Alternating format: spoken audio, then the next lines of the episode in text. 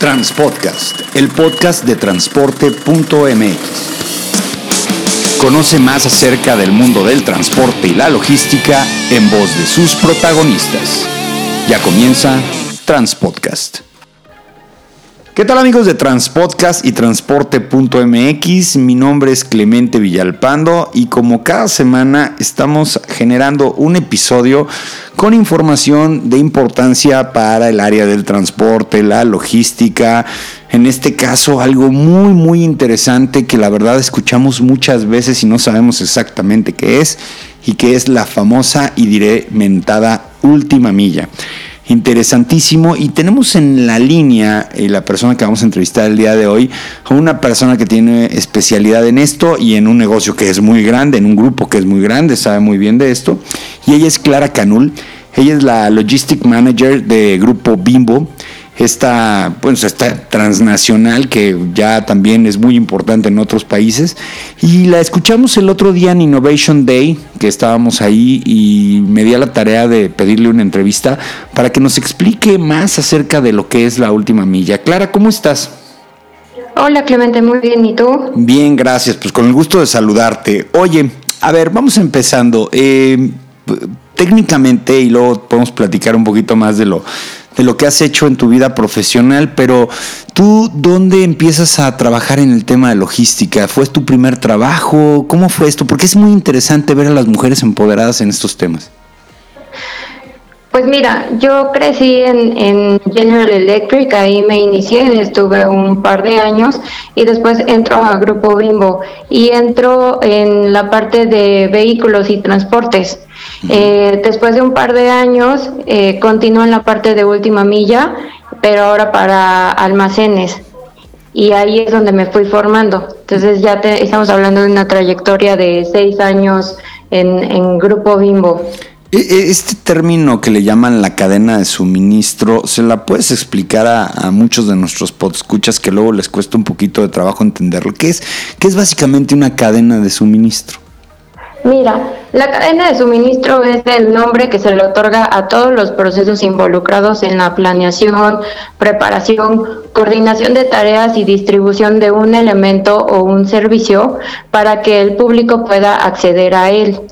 Em, dentro de la cadena de suministro, pues eh, se integra de, varias partes, entre ellos proveedores, eh, instalaciones como plantas, almacenes, inclusive todos los transportes y los mismos clientes y consumidores finales. Em, digo, antiguamente se conoce como una cadena, como si fuera una unión de eslabones, pero esa es una definición antigua. Ahora en el mundo moderno, pues más bien se llama una red de suministro, ¿no? Porque no necesitamos que eh, para que corra un proceso o un servicio esperar al, eslabón anterior, sino que más bien llevamos muchos procesos paralelos, eh, transformamos y dependemos de muchas partes, directos, indirectos, y sobre todo el tema de la globalización es lo que hace que se llame ahora una red de distribución. Sí, como que tratamos de homologar y estandarizar los, los términos, ¿no? Y yo creo que por ahí es donde, donde se encuentra esto, al grado de que le llamamos la última milla, que viene pues obviamente de un anglicismo, porque pues aquí no medimos en millas, medimos en kilómetros, ¿no? Es el término de Estados Unidos, lo importamos y le llamamos así aquí en México.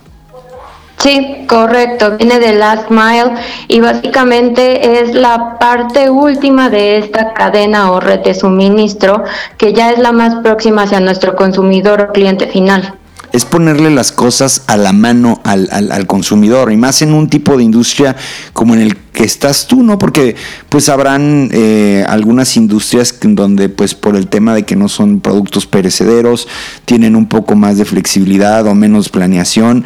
En el caso de los de los productos como los alimentos, este, ¿dónde está el estrés, no? Tienes que tener todo perfectamente bien planeado, bien calculado, porque si no, bueno, pues la operación de tanta gente en la planeación, en la producción, se acaba si no haces una buena última milla, ¿no? Sí, correcto. De hecho, el tener extensiones llamadas últimas millas eh, nos hace ser más ágiles, estar más a la mano hacia el consumidor, poder tener más presencia, eh, responder rápidamente y básicamente esa es la, la, la estrategia de estos nodos logísticos. En los últimos años has visto que se ha profesionalizado esto en México, porque pues yo siento como que ya hasta la misma literatura este, la empezamos a, a, revisar algunos transportistas, porque no somos mucho, somos muy empíricos, no nos gusta mucho estudiar las cosas, más bien ejecutarlas. Pero tú has visto en los últimos años que esto se está profesionalizando, que cada día hay más eh, gente que sabe bien de qué se trata y no nada más ahí como que llega y lo ejecuta. ¿Tú qué has visto la profesionalización de la ejecución de la última milla? Mm, mira, lo que, lo que está ahorita como más en contexto hacia las personas es el hecho de tenernos que acercar hacia el cliente o consumidor final, que de hecho en las estrategias de cadena de suministro hay una evolución de un modelo de empuje a un modelo de, de jalar y jalar de acuerdo a la demanda. ¿No? Eh, el hecho de que la cadena de suministro sea orquestada más por una demanda nos permite este acercamiento y este acercamiento solamente se puede dar si hay una visibilidad y un contacto lo más cercano posible con, con las personas. Entonces, a lo mejor no es el término que se más se usa, pero sí eh, indirectamente es lo que se está utilizando y es lo que se está ejecutando hoy en día. Déjame entender un poquito lo que me acabas de decir. Eh, supongo que ahora ya con la tecnología y con los sistemas hay manera de responder y de planear en base, pues obviamente al consumo, porque, bueno, nosotros, cualquier persona que ha ido a un Oxxo y está ahí pagando en la tienda, de repente ve que llegan los vendedores y este, además de que vienen a dejar producto, luego vienen a retirar producto. Entonces, supongo que en base a los datos que ustedes empiezan a generar y este gran mercado ahora que se llama el Big Data y el blockchain y todo este tipo de tecnologías, pueden tener información para tener mucho más certera la distribución y la colocación de productos para que se realmente se consuman, ¿no? Es como la idea. Sí, correcto. Eh, evidentemente la tecnología nos ayuda mucho a tener la visibilidad, todos estos sistemas en eh, gestión de datos, eh, radiofrecuencia, etcétera, nos ayudan a tener ese contacto con, con el consumidor. De hecho, es, es parte de lo que promueve una colaboración en estrategia. digamos que el, a pesar de que es una cadena de suministro jalada por la demanda, eh, enteramente no estamos solamente esperando a ver en qué momento el consumidor decide tomar acción sobre nuestro servicio o producto, sino que también eh, parte siempre tenemos que seguir analizando el mercado, ¿no? Y eso viene de toda una ejecución de Sales and Operation Planning, donde evidentemente eh, analizamos lo que son los impulsos, eh, las eventualidades o, las promociones o las temporadas y claro, eso también nos ayuda a responder rápidamente. Entonces digamos que va en dos lados, tanto en la información en, en tiempo real o en el momento, más el análisis histórico que tenemos, ¿no? Tú tienes una operación, bueno, así que global y bueno, aquí nacional.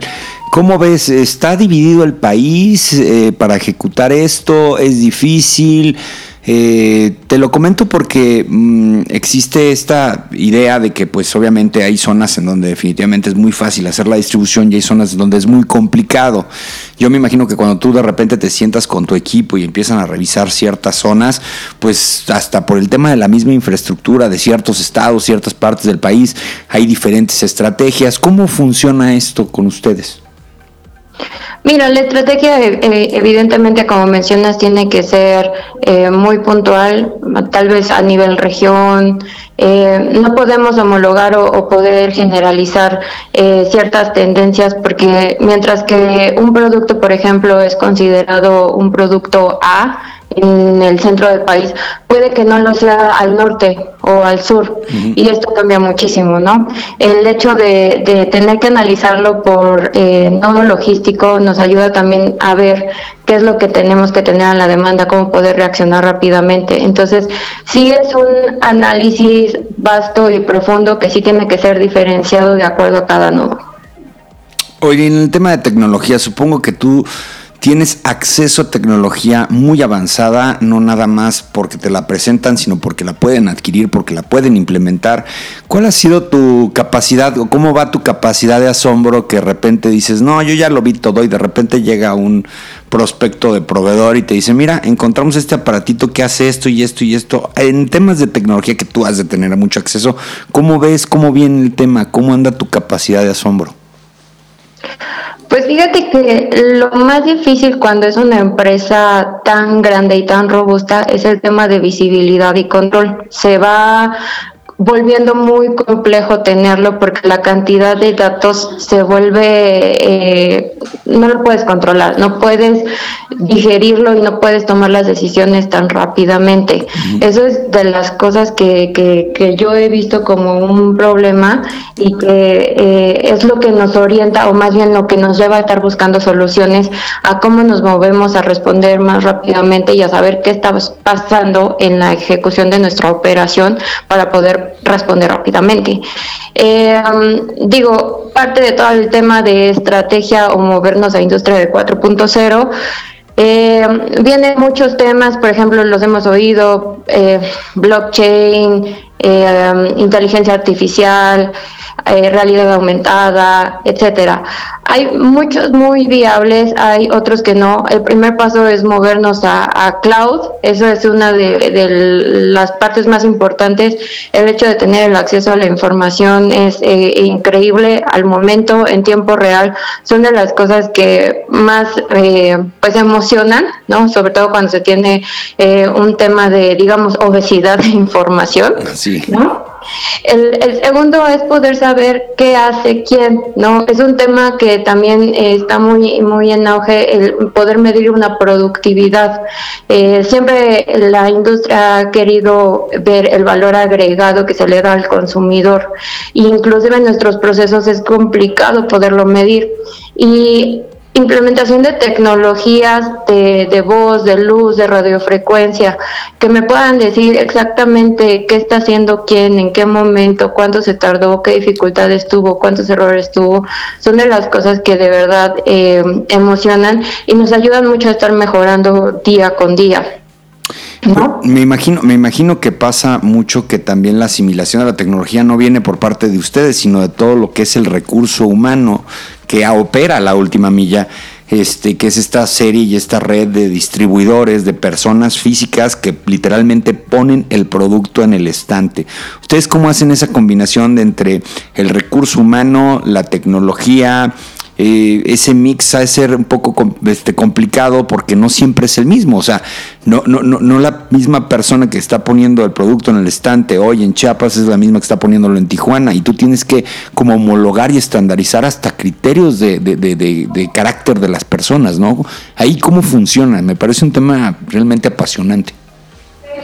Sí, mira, es complicadísimo siempre una transición eh, hacia una nueva situación o cosa es complicado, más cuando se trata de un tema de tecnología. Creo que lo vimos hace unos años cuando transicionamos a computadoras, fue complicado para, para muchas personas, ¿no? Este, el adaptarse no fue nada fácil. Entonces, aquí funge mucho un tema de gestión del cambio, sí, y también el tema, como dices, de homologar o estandarizar, pero también teniendo en consideración algunas situaciones particulares que sí o sí tienes que estar manteniendo de acuerdo a tu región o a, la localidad donde estás tratando de meter esto, ¿no? Entonces, mientras que puede funcionar perfectamente una tecnología y le sacan todo el jugo en cierto lado, tal vez no lo es para el otro porque pues sí hay que tomar siempre en consideración este tipo de complicaciones. Entonces, el, hacer un análisis extensivo de no me voy a casar solamente con este tipo de solución, sino que voy a estar abierto a que puede suceder eh, X situaciones que tengo que, que, que, sí o sí hacerlo funcionar, es parte de buscar una flexibilidad, sobre todo en tecnología, ¿no? Oye, yo sé que a lo mejor no es exactamente el tema que tú ves, pero pues obviamente están involucrados y hemos visto que Grupo Bimbo en los últimos años ha generado un compromiso con el tema ecológico y que están empezando a a ocupar muchos vehículos ya de, de, tecnologías limpias y eso pues creo que te atañe a ti hasta cierto punto porque creo que son los vehículos que más se ocupan para esto de la última milla. ¿Nos podrías platicar? Sí, mira, em, en el mundo hay 1.800 almacenes de última milla, como 300 de ellos son están en, en México y la flotilla del Grupo Bimbo es alrededor como de unos 30 mil unidades.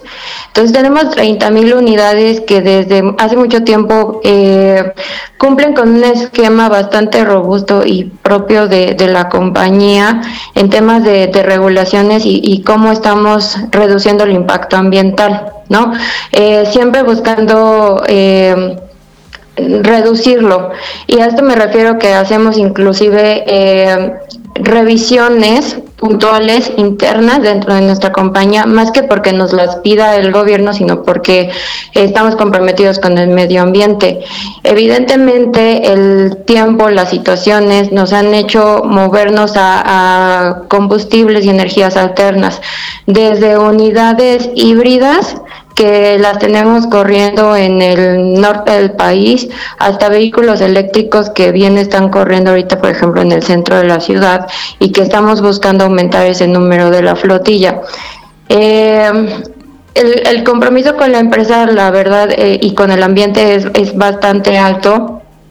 Entonces, eh, no va a ser fácil, no ha sido fácil esa transición, no es nuevo este tema de los vehículos, pero sí el tiempo nos ha ayudado a más bien eh, evaluar cómo podemos mejorar en tema, por ejemplo, pues de rendimiento, de autonomía, em, en el tema del manejo de las baterías como tal, eh, los mantenimientos, etcétera. Si es un cambio de los procesos que teníamos con eh, motores de combustión, ahora movernos a un eh, tema de electricidad. Oye, Clara, tú eres una mujer exitosa en el ámbito de la logística en este país.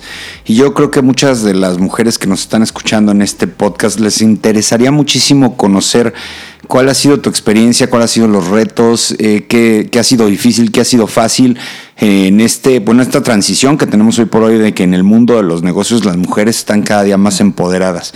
¿Qué les puedes platicar de tu experiencia para que ellas también lo tomen en cuenta en, en el tema de sus aspiraciones profesionales? Eh, yo creo que lo primero que les podría decir es eh, no tener miedo y tener mucha confianza en una misma. Yo creo que esas dos cosas eh, te abren puertas en cualquier lado.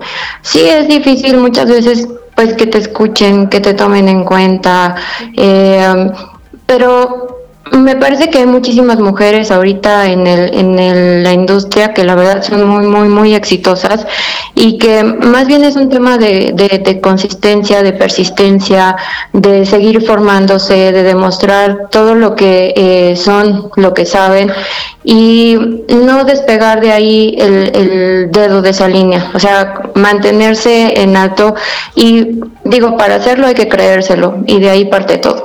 Maravilloso, qué bueno. Oye, Clara, ¿y cómo te pueden seguir en redes? Este, por ahí estás en LinkedIn, para que tengan interacción contigo las personas que nos están escuchando hoy por hoy. Pues sí, básicamente en LinkedIn me pueden encontrar como Clara Canul con, con C. Este, la verdad es que yo contesto muchos de los mensajes, tengo mucha interacción con varias personas. Eh, y ya súper abierta a cualquier comunicación. Maravilloso. Pues muchas gracias, Clara. La verdad es que fue muy, muy importante, muy interesante todo lo que platicamos el día de hoy contigo. Aprendimos mucho acerca de esta famosa última milla. Agradecerte, Clara, que nos hayas dado la oportunidad de poder platicar contigo el día de hoy. No, al contrario, feliz de haber estado aquí platicando un ratito contigo. Y muchas gracias. Gracias a todos y saludos.